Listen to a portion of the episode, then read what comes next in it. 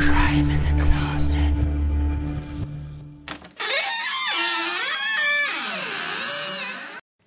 Hi und herzlich willkommen bei Crime in the Closet, deinem queeren True Crime Podcast.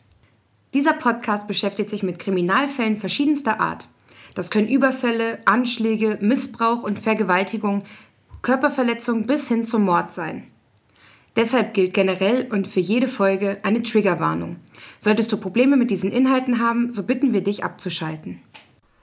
Wenn wir queer sagen, dann meinen wir damit alle, die nicht dem heteronormativen Bild entsprechen. Wir hätten auch genauso gut LGBTQI sagen können, haben uns aber auf queer geeinigt, um möglichst viele und alle, die sich angesprochen fühlen, mit einzuschließen und niemanden auszuschließen. Soweit dazu und nun viel Spaß mit Crime in the Closet, deinem queeren True Crime Podcast. Auch Heten dürfen zuhören. So, dann darf ich euch auch einmal herzlich willkommen heißen zur neuen bzw. zweiten Ausgabe von Crime in the Closet zum Eröffnungswochenende als äh, flotter Dreier, würde ich es mal nennen. ähm, denn Folge 3 dürfte auch schon bereitstehen. Aber jetzt erstmal zu mir und meinem Fall heute. Ähm, Im Vorfeld würde ich ähm, meine Co-Hosts Miriam und René auch einmal herzlich willkommen heißen. Hallo, mal wieder. Zu dieser, zu dieser heißen Runde. Mhm. Ähm, Danke. Und ich würde gerne eure Erfahrungen, eure, eure Schwierigkeiten äh, mit eurem Outing, sofern ihr denn schon geoutet seid, ähm, einmal erfragen. Ja, also ich hatte mein Outing mit 15, also quasi vorgestern. Stille im Raum. nee, also ja, gerne. Dann lass uns über Outing sprechen. Soll ich mal anfangen? Ja, sehr gerne. Wenn du dich schon so ins, äh, mhm. ins Bild ja, schmierst, wollte ich schon sagen. Ich habe ja. Schmierst? Hab ja, Schiebst? Fast. Ähm, ja, ich habe ja in der, in der ersten Folge tatsächlich schon ein, ein bisschen was dazu gesagt, habe das Thema kurz angeschnitten. Also Werbung machen kann ich. Wenn ihr das wissen wollt, dann müsst ihr die erste Folge hören. ähm, schlau. Hm, ich Fuchs. Äh, nee, tatsächlich habe ich mich äh, mit 15 geoutet. Also mit 15 erstmal vor mir selbst und dann auch vor meiner Mutter. Äh, und von meinem Vater eigentlich nie so wirklich. Das hat meine Mutter quasi übernommen. Gab es denn da irgendwie Schwierigkeiten mit deinem eigenen Outing? Nö.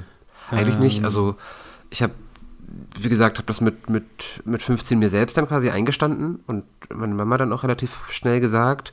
Die war da sehr okay mit. Die fand das gar nicht schlimm.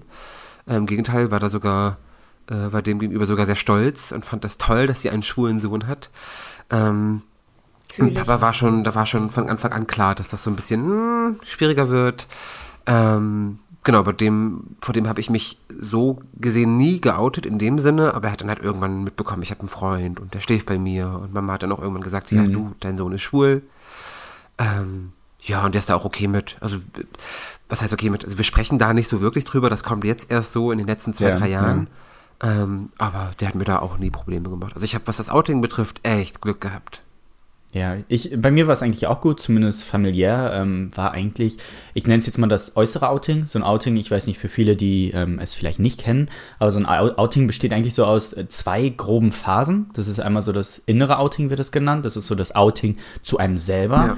also das ähm, persönliche Eingeständnis ähm, zu seiner Sexualität was ja, ich sag mal, in der Norm, nenne ich es jetzt ja mal, eigentlich gar nicht so bewusst wahrgenommen wird, glaube ich, weil es ist halt die Norm. So, es ist das, was man so im alltäglichen Leben eigentlich mitbekommt. Ähm, bei queeren Personen ist es halt wieder was anderes, ähm, weil das halt nicht der Norm entspricht. Man hebt sich dann irgendwie so gesellschaftlich schon immer ab. Das war bei mir zum Beispiel so. Ähm, ich war klischeehaft, ähm, hatte viele weibliche Freundinnen, ähm, hatte weniger mit diesen typisch Mann-Themen zu tun wie Frauen, Fußball, Autos. Das war nie so mein Thema. Ähm, eher Britney. Eher Britney. oh, hail the Queen. ähm, deswegen, das, das war bei mir ähm, eher das Problem für mich, das innere Outing jetzt. Ähm, das Äußere war bei mir super. Meine Eltern sind da eigentlich recht ähm, offen mit umgegangen. Da hatte ich jetzt eigentlich nie wirklich irgendwelche Probleme oder bin irgendwo angeeckt. Auch in meinem privaten, direkteren Umfeld nicht. Aber so das innere Outing war bei mir so ein großer Knackpunkt. Ich wollte mir das halt nicht eingestehen, weil ja, ich war sowieso schon immer wieder so ein bisschen anders. Ne? Wie schon gesagt, äh, mehr weibliche Freundinnen. Ähm, nicht diese typischen, ah, typisch Jungs-Themen. So, das war dann bei mir so, ja, es ist dann schon teilweise auch so ein Selbsthass umgeschlagen. Ich wollte das nicht, ich wollte nicht schon wieder irgendwo anders sein. und habe da halt wirklich, muss ich sagen, die Sache äh, mit gehadert, ähm, ob das so ist oder nicht und habe mir das dann teilweise auch schön geredet und muss sagen, ich habe mich eigentlich, glaube ich, verhältnismäßig auch erst spät geoutet. Das war so mh, hm, mit 19, 20 erst, ähm, dass ich da so selber zugestanden habe und dann mich meiner besten Freundin ähm, anvertraut habe. Ja, und dann nahm das alles so seinen Lauf. Und bei dir, Miriam? Beide schauen mich an. Ich muss, ich muss einmal kurz reinkrätschen. Ja. Ich, alter Schlaumeier, muss man nicht eigentlich unterscheiden zwischen Coming Out und ähm, hier äh, Outing? Vielleicht meine Outing bezeichnet man eigentlich nur die, die quasi zwangsgeoutet sind. So ein Outing. Und ein Coming Out ist die bewusste selber, die Entscheidung selber, sich zu outen. Oh, das will ich meine, das ist so. aber das klingt natürlich logisch, ja. Mhm. Ich meine, das mir irgendwo gelesen zu haben. I don't know, bitte straft mich nicht, wenn das falsch ist. Also ich meine, das mal gehört zu haben. Googelt bitte alle. Jetzt. ähm, ja, bei mir war es ähnlich wie bei dir. Also das innere Outing hat mir mehr Kraft und Zeit und Mühen gekostet als das ähm, Outing bei Freunden und Familie, was auch eigentlich super gut angenommen wurde. Und viele haben mir halt gesagt, es war mir schon vorher klar. Und ich dachte mir nur so, hm. warum ist bei mir nicht klar? I was the first. Ja, er hat mir schon, bevor ich äh, meine erste Frau kennengelernt habe, gesagt, du leckst irgendwann eine Muschi. Und ich fand es richtig eklig. Ich glaube, so explizit habe ich es nicht umschrieben. ich du glaube schon. Egal. Ähm, genau, es war ein Jahrzehnt nach dir, René. Also ich habe äh, mich am spätesten hier von euch eingeoutet mit 25 ähm, konnte ich das auch für mich erst annehmen, weil ich halt äh, früher sehr stark gemobbt wurde in der Schule und als Lesbe verschrien war in der Klasse und auch mit einem anderen Mädchen eingesperrt wurde, mich vom Sport vom Rest der Klasse umziehen sollte alleine. Also wirklich mhm. krasse mhm. Psycho-Spielchen, ja. die mit mir abgezogen wurden, weshalb ich halt gesagt habe, okay, wenn ich eins nicht bin, dann eine Lesbe. Ja, was ist sie heute? Eine well, Lesbe. die Lesbe. Dann escalated quickly. wow. Genau. Aber meint ihr vielleicht, dass ähm, es die Norm ist, wenn man überhaupt von Norm sprechen kann? Ich mag das Wort eigentlich nicht so. Mhm. Ähm, aber meint ihr, dass es ähm, äh, öfter der Fall ist, dass das innere Outing einen mehr Kraft kostet, wie du das halt gerade so schön beschrieben hast? Das hat bei mir dann so ein bisschen Klick gemacht. Ähm, ist das vielleicht richtig so, weil ich, ich konnte mir da gerade bei deinen Worten dann einfach nur vorstellen, okay, es ist klar, ähm, dass ich selber mit mir erstmal dieses Outing durchleben musst. Ich nenne es jetzt das innere Outing, das innere Coming Out, wie auch immer. Ähm, ich denke mal, man sich selber gegenüber halt immer meistens so am kritischsten ist. Genau. Ähm, und wenn das erstmal einem von der Seele ähm, gefallen ist und man wirklich sagen kann, so, hey, ich bin homosexuell, hey, ich bin transsexuell, bisexuell, ich bin queer, ähm, dass man dann auch das äußere Outing ganz einfach wegstecken kann, selbst wenn es vielleicht mal hier und da nicht so einfach läuft weil man dann einfach so in the power schwerer. ist. Ich fand das viel schwerer, mich von mir selbst zu outen. Ja. Und dass dieser Moment dann, als ich mir dann eingestanden habe, okay, René, ja, du bist schwul, so, ja. mein Gott, das war, also, das war ein unfassbar schönes Gefühl. Ja, diese, oh, ja. dieses, dieses und, Stein, der von Ja, ja, und ich habe ne? hab ich auch in der, in der ersten Folge schon erwähnt. Ähm, ich habe mit elf schon, mit elf wusste ich das im Grunde schon, dass ich schwul bin, so wie man es halt irgendwie weiß, so, ne? ja. ne? Und man verdrängt es dann und dann mit 15 wirklich erst so, ja, okay, René, du bist halt schwul, so. Und das ja. war ein unfassbar tolles Gefühl. Und das war viel schwerer für mich als von meinen Freunden. Von meinen Freunden war das so, aha, so, wussten eh schon alle, was hm. soll's. So war es bei mir irgendwie, so. Alle ja, waren selber, so, ja, mh, hm, man selber okay. struggelt da so Jahre mit und alle im Umfeld so, ja, tell me more, ja, tell me ja. something new, so, ne? Also ich denke halt, es hat ganz viel auch mit diesem sich selbst annehmen, den, diesem Prozess zu sich selbst ja. finden zu tun. So, und in dem Alter hast du ja noch keine gefestigte äh, Selbstwahrnehmung. Also du ja. kannst noch nicht so ganz sagen, wer bin ich und wo positioniere ich mich. Und ich denke mal, da ist halt diese, diese Identitätsfindung, die Findung der eigenen Sexualität auch ein ganz maßgeblicher Teil von. Ne? Ja. Also, Man muss, glaube ich, erstmal so in dieser Kraft, in dieser Power stecken äh, und auch sich hinter sich selber stehen können ne? und dazu stehen. Hm. Nee, aber das ähm, würde ich gerne so als Überleitung nehmen, weil dann in dem Fall, den ich heute ähm, vorstellen möchte, geht es irgendwie auch, ähm, ja, auch um ein Outing, was nicht ganz ähm, freiwillig war, um dann mal das. Mhm. Äh, um den Begriff einmal richtig zu benutzen. Genau, vermeintlich richtig, das werden wir im Nachhinein nochmal äh, recherchieren. Die haben ja alle jetzt gegoogelt, ne? Ja. Habt ihr gegoogelt? Unsere okay. zuhörenden Menschen wissen ne? das schon. ähm, wir könnten auch einfach mal auf Pause drücken. Nein. Aber äh, in meinem Fall geht es auch irgendwie um ein äh, nicht äh, selbst herbeigeführtes Outing, beziehungsweise um ein indirektes äh, Outing, was äh, ja am Ende äh, mit, dem, mit dem Tod eines jungen 20-jährigen Mannes ähm, geendet ist. Und zwar geht es um den Mord an dem homosexuellen Alireza Fazeli Monfared im Iran. Ähm, ich muss dazu sagen, es ist ein sehr, sehr, sehr aktueller Fall. Also ähm, der dürfte jetzt anderthalb Monate zurückliegen und zwar ähm, am 4. Mai diesen Jahres. Also am 4. Mai 2021 haben wir mittlerweile. Ach, wie schnell die Pandemie ein durch die Jahre schießt. Genau, es ist ein sehr, sehr aktueller Fall und ähm, der am 4. Mai diesen Jahres mit dem Tod eines 20-jährigen Mannes geendet ist. Ähm, man muss dazu sagen, seine Familie wurde zu Mördern, als sie erfuhren, dass er homosexuell sei. Genau. Ich rede heute von Ali Reza. Ali Reza war ein 20-jähriger junger Mann aus dem Iran. Er war das einzige Kind aus der ersten Ehe seines Vaters. Er hatte mindestens noch einen Halbbruder aus der zweiten Ehe seines Vaters.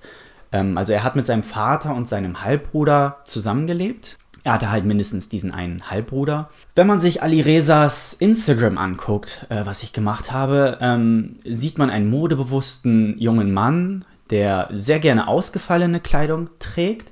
Gerade so an seinen auffälligen ähm, Sonnenbrillen bin ich jetzt der Vermutung nachgegangen, dass er recht extrovertiert ist. Er hat sich gerne zur Schau gestellt, benutzte viele Filter, so typisch Instagram, ähm, und hat halt sehr viel Wert auf sein Äußeres gelegt.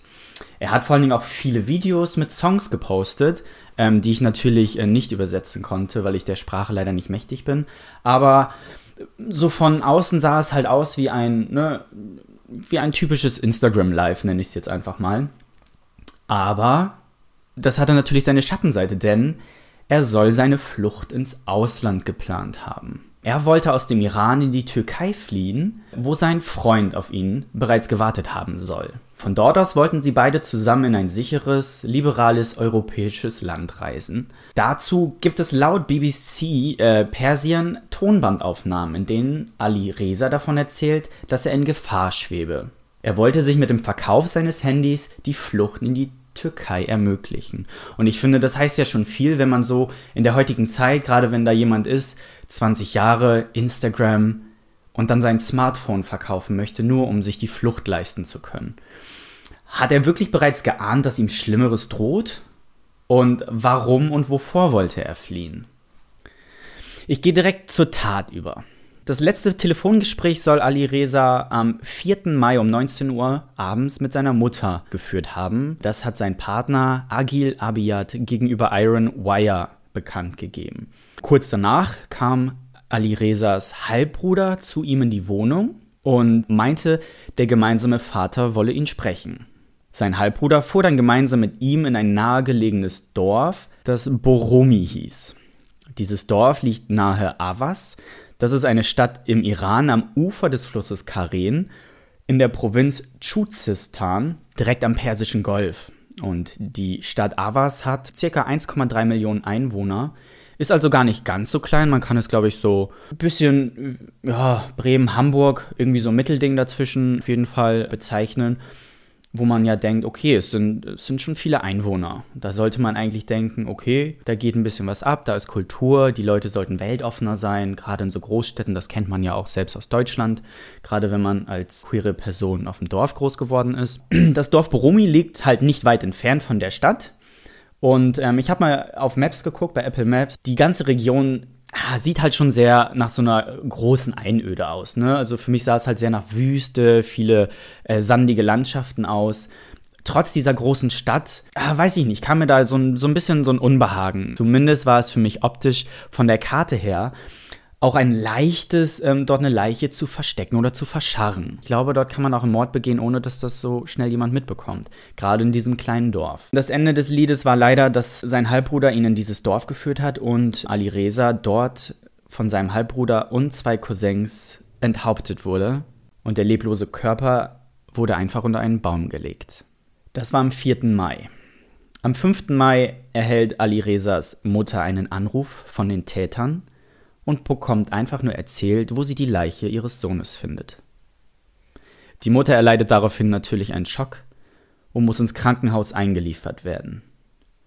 Zu den Tätern möchte ich eigentlich nicht mehr erzählen, als dass sie zumindest ermittelt und verhaftet wurden. Leider konnte ich bisher noch nicht herausfinden, welche Strafe ihnen droht und äh, inwiefern die Straftat dann am Ende verfolgt wird. Ich bin eigentlich ähm, recht schnell jetzt und ähm, krass in diesen Fall eingestiegen, weil mir es eigentlich nur darum ging, wie es dazu kommen konnte. Weil letztendlich klingt das eigentlich ziemlich krass. Ali Sera war anscheinend zur Musterung bei der iranischen Wehrpflichtorganisation, um dort, wie es ja damals in Deutschland zumindest auch üblich war, dort seine Tauglichkeit für die zweijährige Wehrpflicht feststellen zu lassen. Er wurde ausgemustert, denn er erhielt eine Freistellungskarte, so wird es dort genannt. Denn Personen mit moralischen und sexuellen Missständen wie Transsexualität sind gemäß Abschnitt 5 Absatz 7 des Satzungswurfes des Militärs vom Militärdienst im Iran befreit. Dazu zählt halt auch Homosexualität.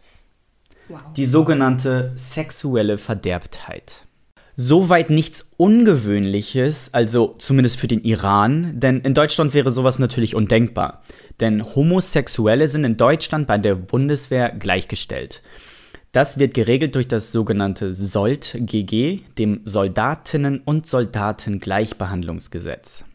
Aber Ali Reza wurde ausgemustert und erhielt diese Freistellungskarte, war zu dem Zeitpunkt nur leider nicht zu Hause. Sein Halbbruder hat den Brief gefunden, den Brief der Wehrpflichtorganisation und geöffnet. Und dadurch hat er erfahren, dass Ali Reza aufgrund seiner sexuellen Ausrichtung von der Wehrpflicht befreit wurde. Danach wurde die Vermutung des Halbbruders im Grunde nur bestätigt, denn er habe sich wohl im Vorfeld schon bei seinem Vater, also bei deren gemeinsamem Vater, über Ali Rezas Aussehen und Kleidung beschwert und gemeint, ähm, Ali Reza würde die Familie entehren und beschämen. Danach nahm der Halbbruder Ali Rezas das Schicksal von ihm in die Hand und ermordete ihn zusammen mit seinen zwei Cousins. Würde in Deutschland, glaube ich, so weniger passieren, denn äh, Homosexualität in Deutschland wird ähm, ganz anders wahrgenommen beziehungsweise staatlich geschützt als unter anderem im Iran. Denn Homosexualität im Iran bringt so alles an Missständen und Schwierigkeiten mit sich, was man sich überhaupt nur vorstellen kann. Denn in der iranischen Diktatur herrscht das Scharia-Recht. Homosexualität ist gesellschaftlich komplett tabuisiert. Homosexualität wird bestraft mit Auspeitschen, Gefängnis und Tod. Ich habe mal hier eine Zahl für euch, denn seit 1979 wurden im Iran über 4000 homosexuelle Menschen öffentlich hingerichtet.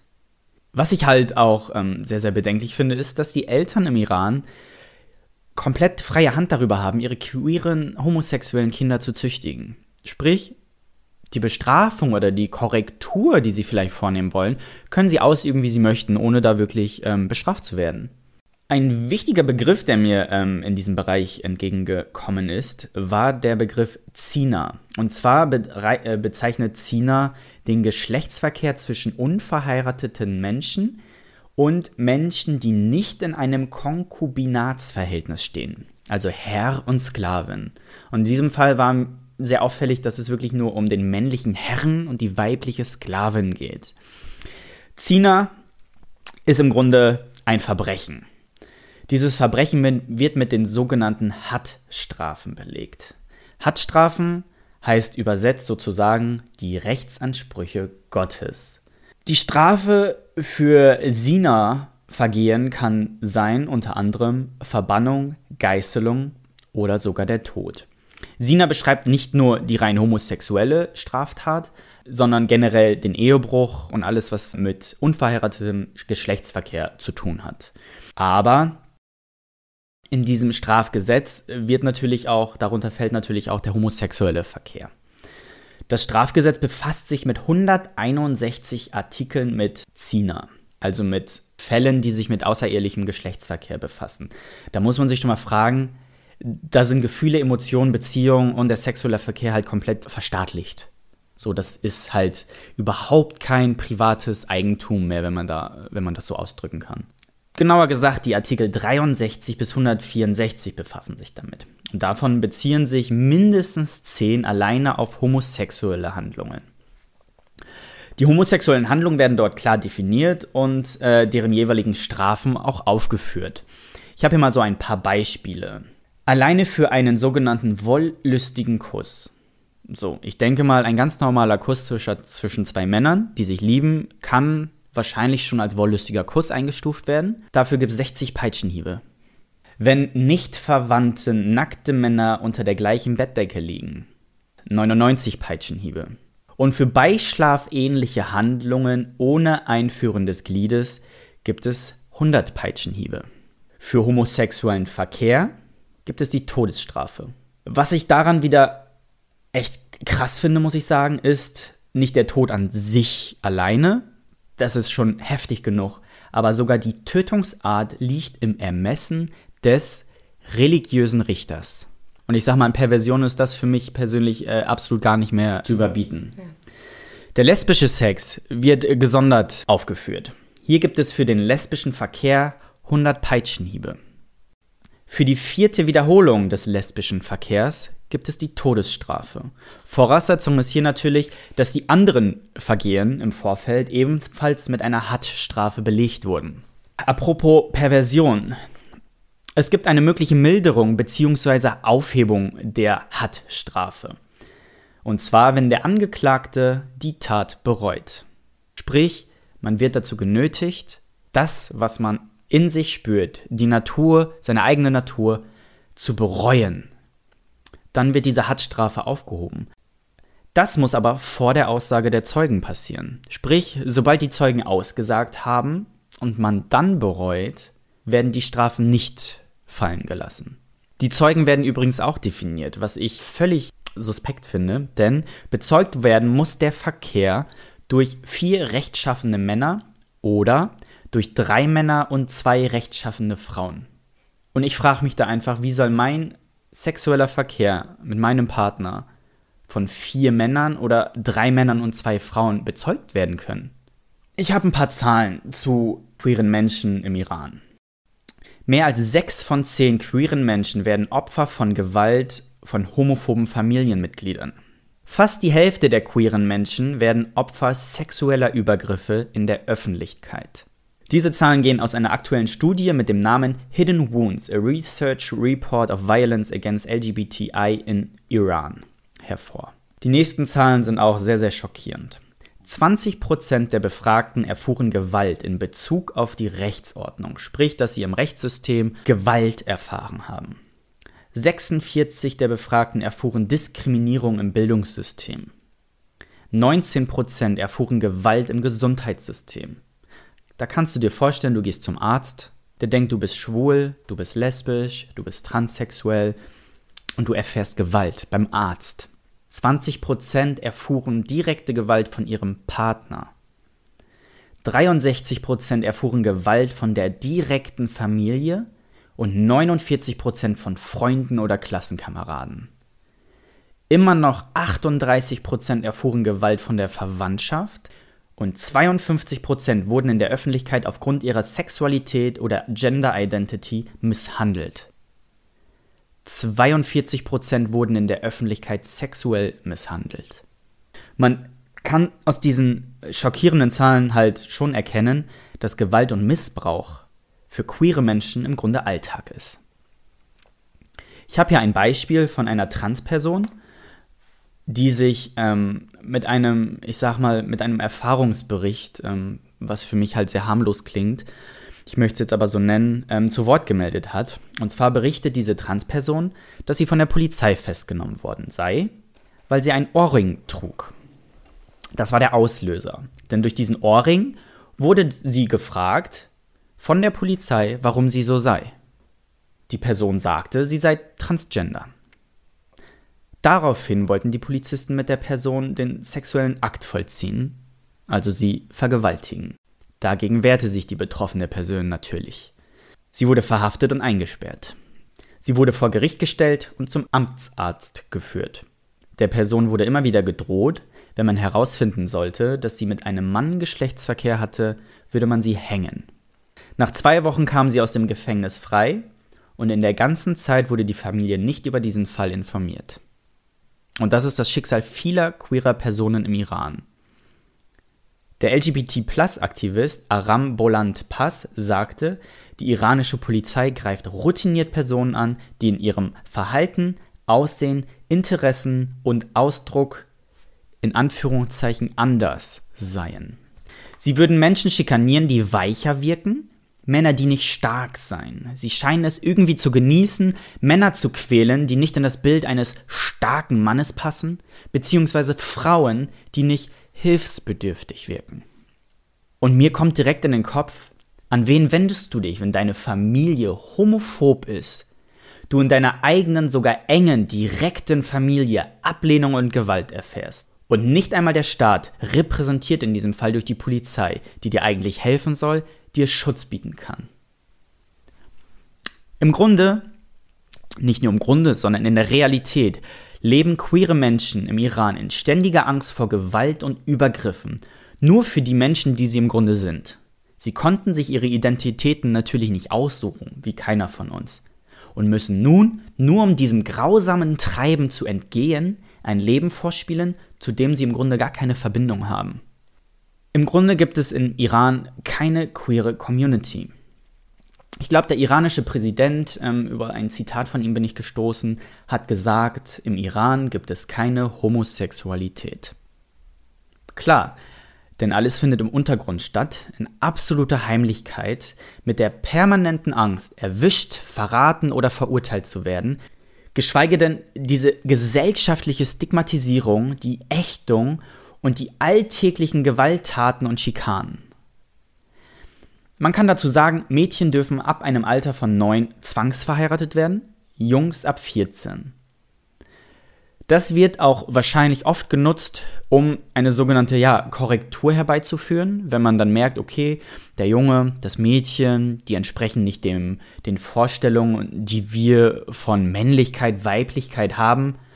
Gut, das Mädchen wird dann halt mit einem Jungen zwangsverheiratet oder sogar gar am meisten mit einem Mann. Oder der Junge dann mit einer Frau, damit er da halt so leben kann, wie er aber eigentlich gar nicht leben möchte.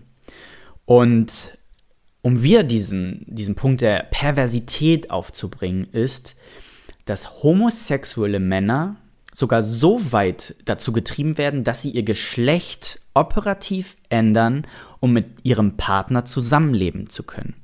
Ich rede hier von homosexuellen Männern, nicht von transsexuellen Männern.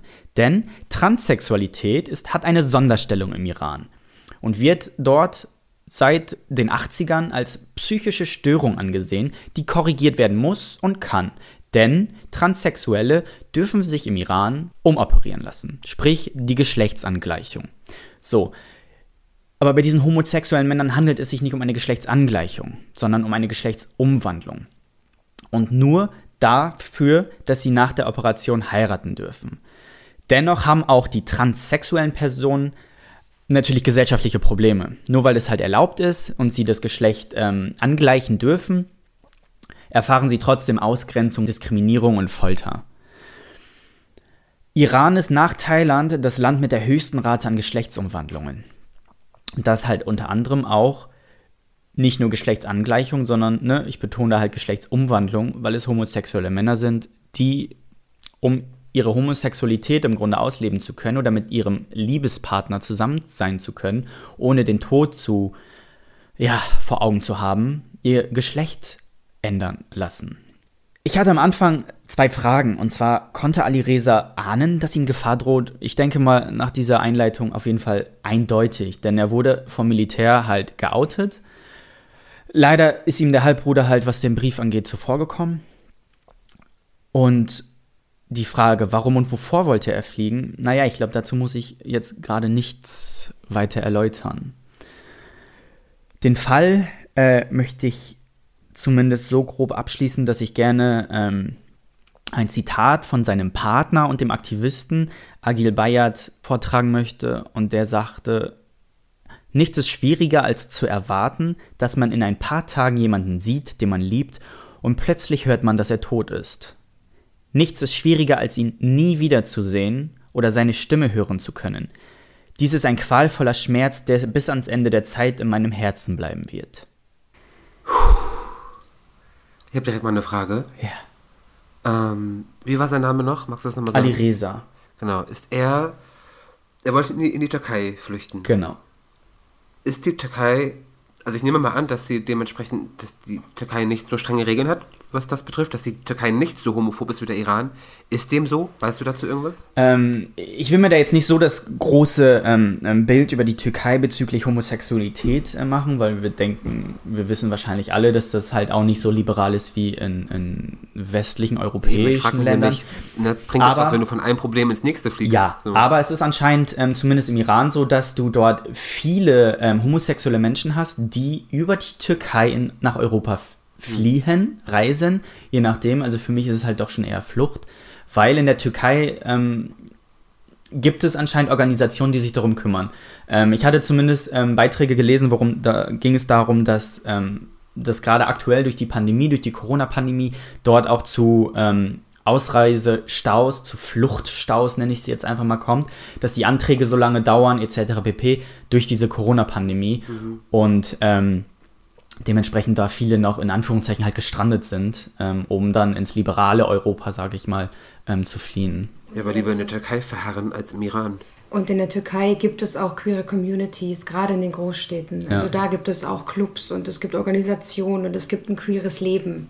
Ja, stimmt, Also, das, das weiß ja. ich ja. Das Schon, stimmt, ja. schon wesentlich besser als das, was im Iran da abgeht. Das ist schockierend. Ja, vor allem, ich frage mich halt, stell dir mal vor, ähm, es ist ja nicht nur, du hast ja nicht nur die Chance, die, also in deiner Familie dich auszuleben. Also, weil deine Familie ist ja dann gegen dich so, ne? So, das ist das eine. Aber du kannst ja auch nicht dem entkommen. Also in Deutschland ist es doch so, Ja. wenn du irgendwo lebst und ähm, bei deiner Familie lebst und du outest dich, oder du outest dich halt nicht, aber du weißt, ne, wenn ich das machen würde, dann würde ich hier auf, auf, auf Widerstand stoßen, dann hast du ja trotzdem immer noch, du lebst in einem Land, in dem das generell aber in Ordnung ist und du hast noch Zufluchtspunkte, wo du hingehen kannst. Wenn du es im, im Iran aber gar nicht hast, das heißt, du weißt, du bist in der Familie nicht willkommen, kannst aber auch nirgendwo anders hin, weil das überall, das ganze Land ist so. Was ich halt so krass finde, ist, dein Leben ist ja nicht geschützt. Ja. Also deine Strafe wird durch Leute entschieden, die dagegen sind, wie du bist. Ja. So. Und das ist auch dieses, ne, durch diese vier rechtschaffenen Männern muss dieser Verkehr bezeugt werden. Und das ist für mich halt so, als ob ich in der Öffentlichkeit auf dem Marktplatz mich mit meinem Partner in einem Land, wo da die Todesstrafe drohen kann, das, das, äh, das schreit für mich ja schon eher so nach Korruption. Ja. Das, das muss ja schon wirklich, das müssen dann ja theoretisch schon die engsten Verwandten sein, die da überhaupt Wind von mitbekommen können. Ich frage mich dann vor allem, wie hoch denn so die Ziffer ist von denen, die ähm, dann die Todesstrafe bekommen haben, obwohl sie gar nicht homosexuell waren, sondern einfach nur, weil es irgendwer geäußert hat, irgendwer vermutet hat. Ja, leider habe ich nur ähm, diese 4000 seit 1979 gefunden, die öffentlich gehängt wurden. Ähm, leider habe ich da gar keine weiteren Statistiken groß zu äh, gefunden.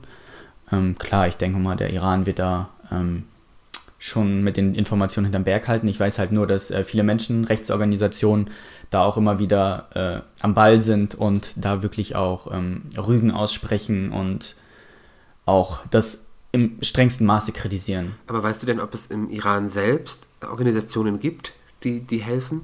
Ja, gibt es. Nur ich frage mich, wie die funktionieren. Ja. Ähm, inwiefern die geschützt werden. Ich weiß halt, dass es da diese sogenannte ähm, Six Rang, Six Range gibt, äh, die zumindest äh, unter anderem auch diese, ähm, diese ähm, Studie ähm, äh, verfasst hat, die ich vorhin vorgetragen hatte.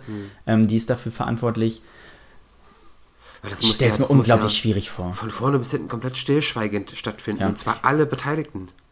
Erstmal das. Ich weiß aber nicht, wie es ist. Ich kann mir gut vorstellen, dass du halt heterosexuelle Sympathisanten hast, die sich dafür einsetzen. Bestimmt, bestimmt. Ich weiß halt nicht, ob es dann wirklich schon unter Strafe steht, alleine äh, ne, sich für die Community, in Anführungszeichen, die ja eigentlich äh, nicht vorhanden ist, ähm, zu sympathisieren oder Homosexuelle generell zu unterstützen. Das kann ich jetzt nicht sagen, das weiß ich nicht. Aber das ist so das Einzige, was ich mir vorstellen kann. Oder es ist halt Kannst du mir auch wirklich. gut vorstellen, so als Mittäter oder sowas. Ja, oder- oder es- kriegen die dich schon dran. Ja, oder es ist halt wirklich so im näheren Ausland, die sich dann darum kümmern, weil ich weiß zum Beispiel diese, diese Research, die wurde halt online durchgeführt, dort, dort konnte man dann sich ne, beteiligen. Und ähm, ja, ich, ich finde die Zahlen halt wirklich erschreckend und wie Ja. ich ja auch schon gerade sagte, du kannst dich ja absolut nicht sicher fühlen, weder in der Familie noch in der, ich sag mal, Verwandtschaft, im öffentlichen Leben. Du hast ja niemanden, der dich schützt. Nicht mal beim Arzt, nicht mal vor Ja. der Polizei. Ja. Du brauchst halt nur in dem Fall war es ja anscheinend der Ohrring der Auslöser. Warum bist du so? Sei es eine bunte Hose. Ich sag mal, man, man muss wahrscheinlich dann als Mann muss man diesem typischen Klischee stark, muskulös, groß, tiefe Stimme, ähm, aufrechter männlicher Gang. Aber was für eine krasse Doppelmoral das auch ist, ne? Ja. Zu ihr zu gehen und zu sagen, äh, du hast einen Ohrring, warum bist du so? Mhm. Das ist ja, ich bin Transgender, aber dann Ja. mit ihr schlafen wollen. Ja. So, Und wo also- sind die dann geschützt, Ja. wenn sie Ja, mit ja. ihr schlafen? Ja. Wow. Ich, ich finde ja auch generell, dass diese queeren Personen in der Öffentlichkeit auch sexuell misshandelt werden. Das, das zeugt ja schon, ich, ich weiß nicht, das, ich finde es halt pervers. Ich weiß nicht, bei diesem ganzen Fall fällt mir immer nur dieses Wort pervers ein. Ich verstehe auch nicht, warum die Frau anders äh, gewertet wird als der Mann. Du Warum meinst der darf- lesbische Verkehr? Genau, warum Hm. darf da beim vierten Verkehr äh, wird erst eine Strafe vollzogen Hm. und beim Mann sofort? So. Ja, die Frau ist wahrscheinlich leichter korrigierbar. Wird wieder nicht ernst genommen. Ja. Wie es ja hier Ja. auch ist, nur in einem krasseren Ausmaß. Ja. So. Ich kann das jetzt äh, gut an, also ich, ich studiere Geschichte und ähm, spezialisiere mich da speziell auf den Nationalsozialismus und da war es ähnlich. Also die, ne, es gab die Schwulen, die als Homosexuelle eben gebrandmarkt wurden und deswegen auch ins KZ kamen. Ähm, aber Frauen galten nicht als Homosexuelle in dem Sinne, sondern wurden dann zum Beispiel gelabelt als Asoziale. So, und es hat natürlich ganz klar damit zu tun, dass eine Frau ja trotzdem noch, ne, du kriegst ja trotzdem dazu, schwanger zu werden, ein Kind bekommen. Ein. Mann, der nicht auf Frauen steht, wie willst du das machen? Ja. Da funktioniert nichts. Bei einer Frau, da musst du nicht so, die muss nicht geil sein, das geht trotzdem. Ja. Es ist ja bis heute auch noch so, dass du halt als Lesbe immer betitelt wirst, als äh, hat sich noch nicht entschieden, hat Ja, nicht den ja, ja. richtigen getroffen, wurde nicht richtig gebumst, etc. pp. Ah, das so. unsichtbar machen, ne? Genau, und das Ja. ist ja schon immer bei Lesben so. Deswegen finde ich es halt auch krass, dass es auch dort so geschieht, nur noch mal in einem heftigeren Ausmaß. Also, Ich sag mal, nicht umsonst dürfen Mädchen schon mit neun oh, zwangsverheiratet ja, werden. ne? den Part. Mit oh Gott. neun Jahren. Ich sag mal, das ist klar, ich finde generell Zwangsheirat brauchen wir, glaube ich, nicht drüber, drüber reden. Aber das ist pädophil. Ja. Klar, Jungs mit 14, das ist natürlich auch mal so wieder ein riesen Age Gap, ne? 9 und 14. Ähm, klar, weil die Frau kannst du oder das Mädchen kannst du natürlich leicht gefügig machen ähm, und sie kann dann ihre, in Anführungszeichen, ähm, ihrer Funktion nachkommen. Ähm, Finde ich schon krass. Aber was, was mich halt auch schockiert hat, ist, und da bin ich eigentlich ähm, recht zum Schluss meiner Recherche durch Zufall eigentlich drauf gestoßen, ist, dass sich homosexuelle Männer das Geschlecht umwandeln. Ja, das Nur Ja. um mit ihrem Partner zusammen sein zu können. Was für eine krasse, unmenschliche Verzweiflung muss das Ja, sein? ja. Was müssen diese Menschen durchleben, dass sie so einen Schritt gehen? Fernab dessen, was macht es dann auch mit der Beziehung? Ja. Weil du bist ja schwul. So, Ja, ja. Du möchtest ja nicht mit einer Frau zusammen sein. Ja, Ne? ich, ich weiß, was du meinst. Ich denke mal, das ist aber, glaube ich, gar nicht das größte Thema, weil die zwei Personen lieben sich. Und wenn sie diesen Schritt gehen, werden sie ihn, glaube ich, wahrscheinlich auch, ich hoffe es, auch zusammengehen. Und. äh, Aber was für eine Hürde ist das? Nur damit zwei Menschen, die sich lieben, zusammen sein Das können. ist an allen Enden einfach nur Das- pervers. Pervers, ja, mir, Ja. mir fällt halt nichts anderes Macht aber ein. auch die Verzweiflung ganz deutlich. Ne? Ja. Also, das, Also der an- Schritt, finde ich, macht es Ja. halt extrem Ja, deutlich. ja. Und deswegen habe ich auch immer nur von Geschlechtsumwandlung geredet, weil ich glaube nicht, dass man hier von Angleichung reden überhaupt kann. Ähm, und, und ja, also ich, und, und wisst, was ich auch heftig finde, dass tatsächlich nur eine Unachtsamkeit, jetzt in seinem Fall war es nur eine Unachtsamkeit. Er hat, sein, sein Halbbruder hat diesen Brief vor ihm bekommen. ja. Ja. Das war's, das war so der Fehler. Ja. Und ich glaube nicht mal, dass er sich ähm, bei der, bei der, beim Militär wirklich geoutet hat. Im Leben ich nicht. glaube nur, dass er optisch nicht in dieses Bild passte, dass er denen zu feminin war, in Anführungszeichen. Ähm, nicht nicht äh, dieses typische Mann, Mhm. was sie dort im Iran anscheinend für ein Bild haben Er möchten. war ja fashionbewusst, das mag Genau, schon genau. gereicht Ja, ja, das, das kann man auf Instagram auch sehen. Er ist da sehr, sehr extrovertiert, zumindest nach außen hin optisch. Und äh, man kann jetzt halt nur erahnen, wie es eigentlich so im Hintergrund bei ihm ausgesehen hat. Ne? Ähm, Wahnsinn. Das heißt aber am Ende ist es ein bisschen wie bei meinem ersten Fall. Wir haben nicht klar und deutlich äh, klassifiziert, das ist ein Hate Crime, die haben ihn ermordet, weil er schwul ist. Doch, das schon. Okay, Der Halbbruder hat diese, diese Karte gefunden und da stand dieser, dieser Paragraph drauf. Auf dieser sogenannten Freistellungskarte stand halt, ähm, dass die Personen mit moralischen und sexuellen Missständen wie Transsexualität ähm, natürlich vom Militärdienst befreit sind. Äh, dieser Paragraph wurde darauf vermerkt, was natürlich nicht direkt als ähm, homosexuell ähm, zu interpretieren ist, aber dort ist es halt so, dass, wenn das draufsteht, kann man eigentlich ähm, davon ausgehen, dass die Person abgelehnt wurde, weil sie homosexuell ist. Eine Beziehungsweise hast, ja, homosexuell eingestuft wurde. So, und der Halbbruder hatte ja schon aufgrund, seine, von, aufgrund des Äußeren von Ali Reza diese Vermutungen, ne, weil er, weil er mit seinem Aussehen, mit seiner Fashion halt wirklich ne, bei seinem Halbbruder angeeckt ist hatte er ja schon die Vermutung, hatte sich ja bei dem Vater beschwert ähm, und dadurch wurde er halt bestätigt und hat sich dann direkt, ja, nachdem er die Karte gefunden hat, ähm, seine zwei Cousins geschnappt und ist dann mit Ali Reza in ein Nachbardorf, gefa Nachbardorf gefahren. Und ich sag mal, es ist ja auch ähm, beschreibend, wie sie ihn umgebracht haben. Sie haben ihn nicht nur erschossen, sie haben ihn nicht irgendwie erstochen, sie haben ihn geköpft. Sie haben ihm muss den Kopf sein. entfernt. Und das, das zeugt für mich halt, das ist halt absoluter Hate Crime. Ja. Und gab es wieder deutsche Medien, die gesagt haben, Ehrenmord? Ja, das Wort Ehrenmord wurde natürlich um einiges, äh, ja, in vielen Medien ähm, als Titel, manchmal in Anführungszeichen, oft aber auch ohne Anführungszeichen ähm, benutzt. Ich habe es jetzt äh, während des ganzen Vortrags nicht benutzt, weil Mhm. ich finde das Wort, ähm, Ist nicht angebracht. nee, es hat halt angebracht. absolut nichts mit Ehre zu tun. Ähm, dementsprechend ist, glaube ich, diese Verbindung, aber das wäre, glaube ich, mal ein Thema für eine andere Folge, dass wir das mal vielleicht ein bisschen auf, ähm, aufdröseln. Mhm. Aber ähm, ja, ich, ich bin einfach sprachlos gewesen bei diesem ganzen Fall. So geht's mir auch gerade. Mir fehlen da echt die Worte. Das ist, ist eine riesige Machtlosigkeit, schon beim Zuhören, die sich da auftut. Das ist Wahnsinn. Und dann sich vorzustellen, wie die Menschen sich da erst fühlen. Ne? Ja. Ja.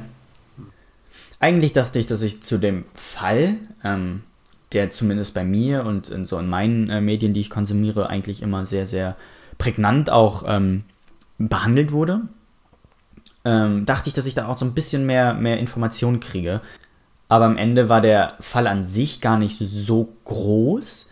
Ähm, zumindest nicht, was die Informationen anging, weil ich habe den Namen der, des Bruders und der Cousins nicht rausgefunden. Ähm, ich habe nur rausgefunden, dass sie halt ähm, identifiziert und äh, verhaftet wurden. Aber was ich bei der Recherche generell so äh, über die Missstände im Iran halt herausgefunden hat, hat halt dann doch ähm, dazu geführt, dass ich diesen Fall behandeln möchte. Damit auf jeden Fall eine Podcast-Folge füllen kann. Und ich war einfach schockiert, weil mir war gar nicht bewusst, ähm, dass es im Iran wirklich so krass unmenschlich ähm, für die queeren Menschen zugeht. Ähm, klar, man weiß immer so, bestimmte ne, europäische Länder sind da nicht ganz so liberal ne, wie, wie Deutschland unter anderem, aber dass es dann doch so krass zugeht, ähm, finde ich krass. Also, finde 2021. ich heftig. Und das, ja, 2021. Und niemand macht verdammt nochmal was dagegen. Und die Zumindest- Leute fragen, warum wir eine Pride machen. Ja. Zumindest sind die Menschen vor Ort machtlos. 4000 Menschen wurden seit 79 öffentlich gehängt. So, damit sind wir dann schon am Ende unserer zweiten Folge. Zum Startwochenende könnt ihr jetzt direkt zur dritten Folge wechseln, wenn ihr mögt. Außerdem findet ihr uns auf allen gängigen Social-Media-Plattformen wie Instagram, Facebook und TikTok. Sollte sich jemand durch die Folge getriggert fühlen oder generell Schwierigkeiten mit den Themen Diskriminierung, Mobbing oder Übergriffen haben, verlinken wir euch passende Anlaufstellen in den Show Notes.